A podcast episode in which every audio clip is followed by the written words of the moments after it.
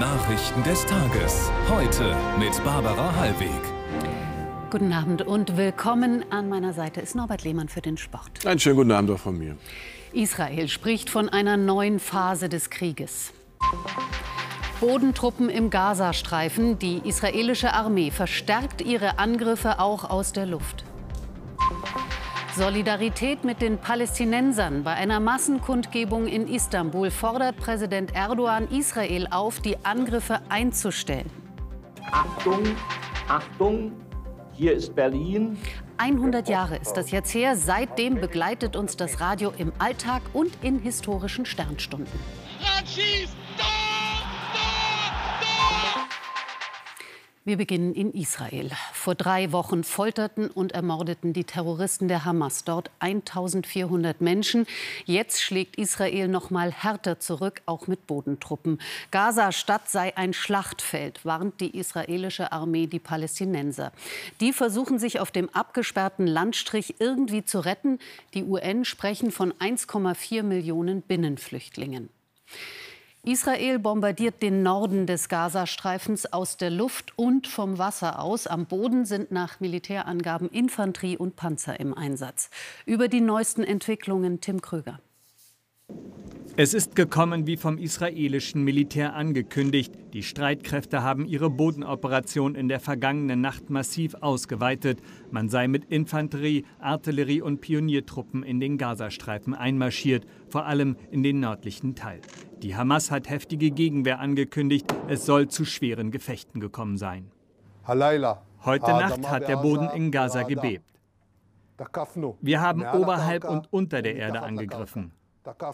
Wir haben Terroristen aller Rangordnungen attackiert, überall. Die Instruktionen für die Streitkräfte sind klar. Die Operation geht weiter, bis es neue Befehle gibt. Das israelische Militär hat noch einmal die Zivilbevölkerung aufgerufen, in den Süden des Gazastreifens zu flüchten. Parallel zur Bodenoperation wurden offenbar die Luftangriffe verstärkt, Laut Vereinter Nationen seien auch Internet- und Mobilfunkeinrichtungen betroffen. Es sei schwierig für Hilfsorganisationen und die Menschen in Gaza zu kommunizieren.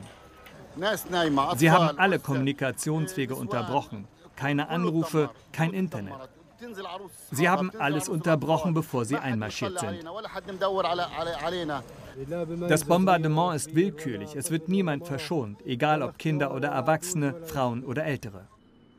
Die ausgeweitete israelische Bodenoperation bereitet auch den Menschen in Israel Angst, die um das Leben der mehr als 220 Geiseln fürchten, die von der Hamas in den Gazastreifen verschleppt wurden.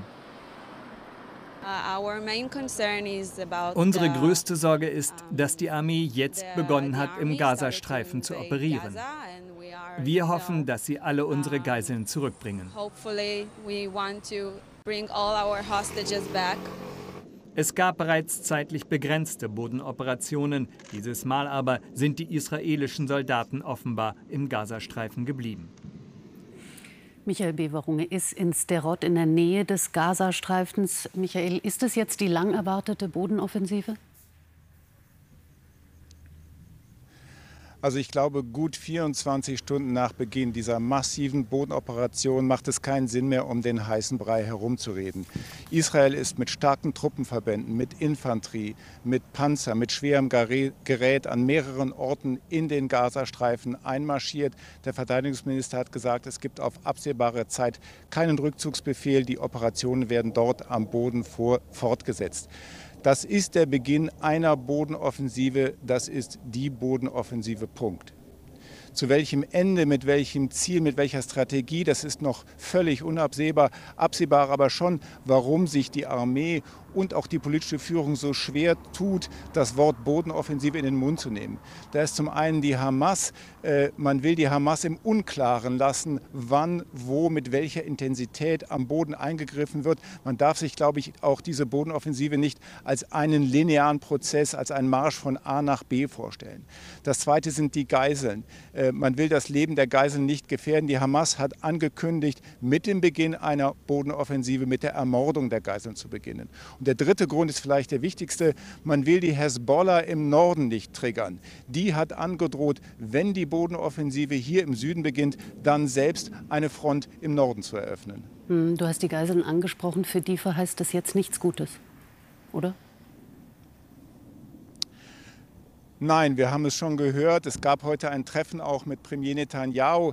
Der hat gesagt, man werde alles tun, um äh, das Leben der Geiseln zu schützen, sie, zu befreien. Es gab aber auch einen sehr interessanten Satz des Generalstabschefs Halevi. Der hat gesagt, man werde auch alles tun, um die, äh, die Geiseln im Gazastreifen zu befreien. Die Soldaten in Gaza würden alles tun. Das lässt darauf schließen, dass Israel vor allem auf Befreiungsaktionen, auf Kommandoaktionen setzt. Da ist das Leben der Geiseln natürlich viel stärker in Gefahr als bei Verhandlungen. Dankeschön, Michael Beverungen live aus Sterot. Die UN-Vollversammlung hat mit großer Mehrheit eine Resolution zum Krieg beschlossen. Darin fordert sie eine sofortige Waffenruhe und verurteilt jegliche Gewalt gegen die Zivilbevölkerung. Die Hamas begrüßte die Resolution. Nach Ansicht von Israel gehört sie auf den Müllhaufen der Geschichte, weil der Text die Hamas mit keinem Wort erwähnt. 120 Länder stimmten in der Nacht in New York der Erklärung zu, 14 waren dagegen, 45 enthielten sich, darunter auch Deutschland. Das Papier ist völkerrechtlich nicht bindend. Fragen wir Claudia Bates in Washington, was zeigt das Abstimmungsverhalten in der UN? Also in der Resolution steht durchaus vieles, worauf sich im Prinzip alle einigen können. Sie hebt stark ab auf den Schutz von Zivilisten insgesamt und auf humanitäre Hilfe für die Menschen in Gaza. Es werden alle Gewaltakte und wahllose Angriffe verurteilt und aufgrund dieser Inhalte eben die breite Zustimmung. Aber die Resolution verurteilt an keiner Stelle die Gräueltaten der Hamas und auch von Israels Recht auf Selbstverteidigung ist nicht die Rede. Insofern haben die Länder, die besonders eng an Israels Seite stehen, dagegen gestimmt. Wie zum Beispiel die USA. Und hier geht man davon aus, je enger man an Israels Seite steht, desto stärker ist auch der gegebenenfalls auch mäßigende Einfluss auf Israel. Deutschland, die Enthaltung ungewöhnlich für einen besonders engen Partner Israels. Die Außenministerin sagte, man sehe ja auch das Leid der Palästinenser und Palästinenserinnen. Aber die Resolution hat sich nicht klar gegen die Taten der Hamas positioniert und insofern kam eine Zustimmung Deutschlands nicht in Frage. Warum dann kein Nein, sondern eine Enthaltung? Also Deutschland sieht sich offenbar eher in einer Vermittlerrolle und äh, meinte wohl, die könne man durch eine Enthaltung eher signalisieren als mit einem klaren Nein. Danke nach Washington, Claudia Bates. Der Krieg im Nahen Osten bewegt auch die Menschen in Deutschland. In mehreren Städten gab es heute Kundgebungen. In Oldenburg demonstrierten etwa 120 Menschen für Solidarität mit Israel und gegen Antisemitismus. In München forderten rund 5000 Menschen Frieden für Gaza und ein Ende des Krieges. Fast zehnmal so viele wie erwartet.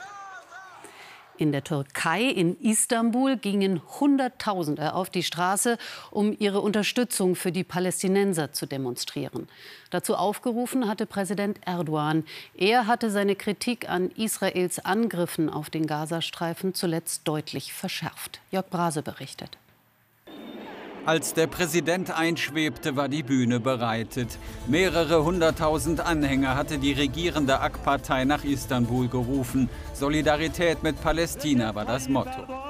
Präsident Erdogan kritisierte noch schärfer als bisher den Westen, der dem Morden Israels tatenlos zusehe. Erdogan verteidigte seine Aussage, Hamas sei keine Terrororganisation, sondern eine Befreiungsbewegung und meinte, der wahre Terrorist sei Israel. Seit jetzt 22 Tagen begeht Israel in Gaza Kriegsverbrechen.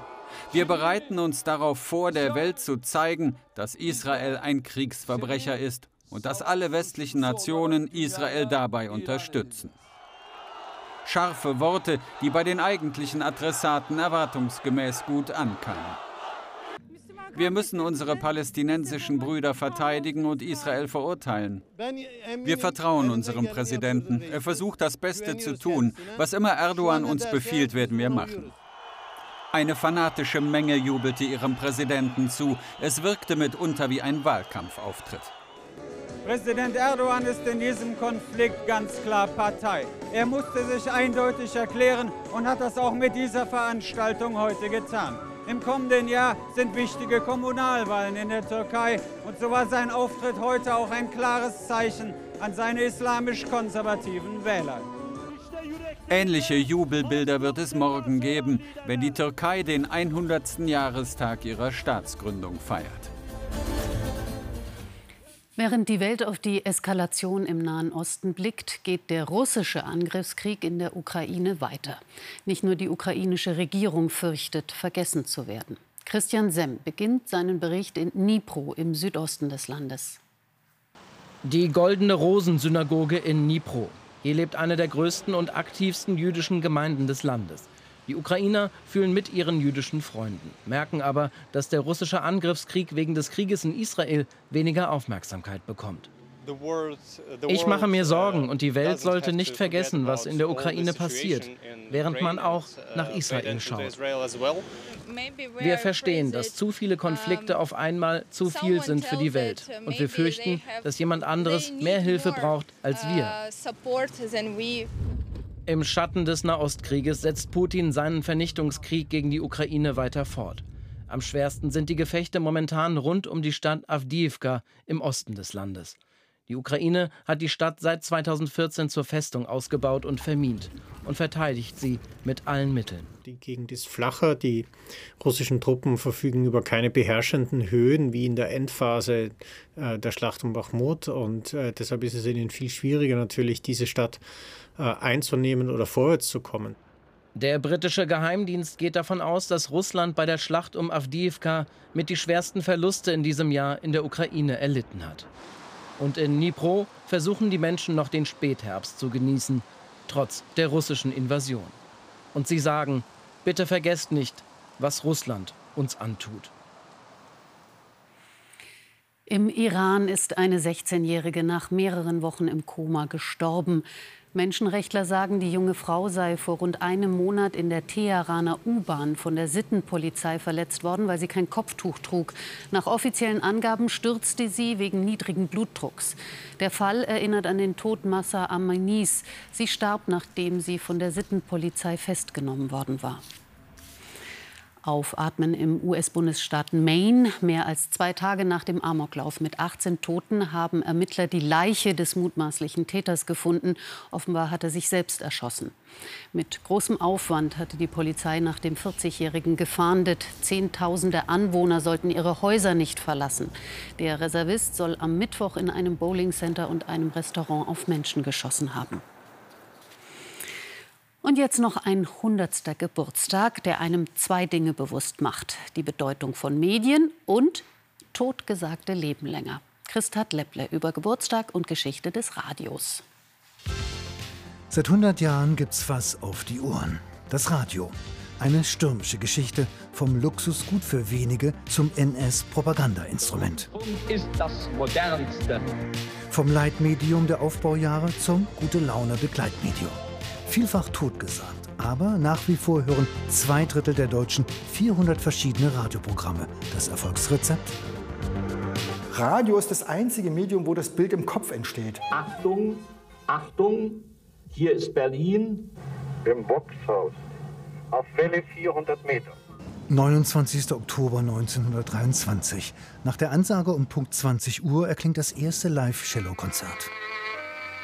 Die Lizenz zum Hören kostet für jeden 25 Milliarden Reichsmark. In Deutschland herrscht Inflation. Hören ist Luxus und nur mit Kopfhörer möglich. Radio war zu diesem Zeitpunkt das einzige Echtzeitmedium. Das war die einzige Quelle, wo ich in, im Augenblick eine Nachricht hören konnte oder einem Programm folgen konnte. In den Wirtschaftswunderjahren erlebt das Radio seine Blütezeit. Unvergessen Bern 1954. Jennifer Rush. Destiny. In den 70ern sind Radiomoderatoren Popstars. Die zwei von der Quatschstelle, Thomas Gottschalk und Günter Jauch sowie viele andere machen im Radio Karriere. Dann setzen Fernsehen und Internet dem Hörfunk mächtig zu. Doch bis heute bleiben 50 Millionen Deutsche dem Radio täglich treu, trotz TikTok, Netflix und Spotify. Wir sind hier echte Menschen mit echten Gefühlen und ich glaube, dass das so schnell erstmal nicht aussterben wird. Das Radio lebt. Na dann, alles Gute für die nächsten 100 Jahre. Ja, alles Gute und Glückwunsch auch an die deutschen Fußballfrauen. Die haben gestern Abend bei der Nations League geliefert. Mhm, 5 zu 1 gegen Wales. Erste Bewährungsprobe des neuen Interimstrainers Horst Rubisch. Erfolgreich bestanden. Doch das deutsche Team, das tat sich anfangs schwer, machte dann aber in Halbzeit 2. Alles klar. Ganz zufrieden wirkt Horst Rubesch nicht. Das klare Resultat täuscht darüber hinweg, dass sein Team eine lange Anlaufzeit braucht. Tiefpunkt der 1:1 Ausgleich der Waliserinnen kurz vor der Pause. Wir haben schon gut gespielt, erste Halbzeit. Das Einzige, was wir nicht gemacht haben, waren die Tore. Das muss man ja auch ganz klar sagen. Die Halbzeitansprache wirkt sofort. Wieder, wie schon beim 1 zu 0, vollendet die kopfballstarke Lea Schüller. In der Folge viele vergebene Möglichkeiten. Erst Julia Gwynn lässt mit einem platziert geschossenen Elfmeter zehn Minuten vor Schluss die Anspannung abfallen. Gegen einen nachlassenden Gegner und mit etwas Glück markieren Einwechselspielerinnen weitere Tore. Sjöke Nüskens und Nicole Anjomi zum erst am Ende deutlichen 5 zu 1 Sieg. Auf dem Weg ins olympische Turnier zählen nur noch Siege. Auf diesen ersten lässt sich zumindest aufbauen. Wir haben eigentlich eine Qualität, um diese Spiele einfach klar zu kontrollieren. Man hat es ja nachher auch gesehen, dass es immer, immer besser wurde. Die leicht verletzte Alexandra Popp wird auch am Dienstag auf Island wieder benötigt und sei es nur als moralische Stütze. Zur Fußball-Bundesliga, da stand Manuel Neuer nach langer Verletzung heute wieder im Bayerntor und hatte wenig zu tun beim Kantersieg gegen die Lilien. München demütigt Darmstadt 8 zu 0. Gladbach schlägt Heidenheim 2 zu 1. Bremen gegen Union 2 zu 0. Die Berliner mit der zehnten Niederlage in Serie. Augsburg 3 zu 2 gegen Wolfsburg. Stuttgart verliert nach sieben Siegen in Serie gegen Hoffenheim 2 zu 3. Das Abendspiel Leipzig-Köln. Bereits gestern Bochum-Mainz 2 zu 2. Die Tabelle. Die Bayern übernehmen die Führung. Leverkusen kann sie morgen zurückerobern. Stuttgart Dritter vor Dortmund und Hoffenheim auf 5. Die zweite Tabellenhälfte beginnt mit Augsburg und unten Bochum 16. vor Köln und Schlusslicht Mainz. Und das Abendspiel Leipzig gegen Köln ausführlich bei uns im aktuellen Sportstudio. 23 Uhr zu Gast der Turnweltmeister am Barren, Lukas Dauser. Olympiasieger Alexander Zverev ist im Viertelfinale des ATP-Turniers in Wien ausgeschieden. Er unterlag dem Russen Andrei Rublev in 1 zu 2 Sätzen. Ja, und Auftakt der Wintersportsaison mit dem Weltcup-Riesenslalom der Frauen in Sölden. Und den hat die Schweizerin Lara Gutberami gewonnen mit nur 200 Sekunden Vorsprung vor Federica Brignone aus Italien und Petra Vilova aus der Slowakei. Skikönigin Michaela Schifrin verpasste ihren 89. Weltcupsieg deutlich und wurde Sechste. Ja, und morgen sind die Männer dran in Sölden. Riesenslalom ab 12.45 Uhr bei uns zu sehen im ZDF. Gut zu wissen, Dankeschön. Gerne. Langschläfer können sich freuen. Die kommende Nacht wird eine Stunde länger, denn dann endet die Sommerzeit. Heißt, um Punkt 3 stellen wir die Uhr um eine Stunde zurück auf 2 Uhr Winterzeit. Aber nicht alle drehen am Zeiger. Grönland macht Schluss. Damit will die Insel, die zum Königreich Dänemark gehört, ein Stückchen näher an Europa rücken, zumindest zeitlich. Statt vier Stunden Verschiebung sind es dann nur noch drei. Sonnig und sehr mild wird es morgen nur für einige. Katja Hornefer hat gleich die Details zum Wetter. Viertel vor elf begrüßt sie Dunja Hayali im Heute-Journal. Ihnen alles Gute, ein schönes Wochenende und bis morgen, wenn Sie mögen. Auf Wiedersehen.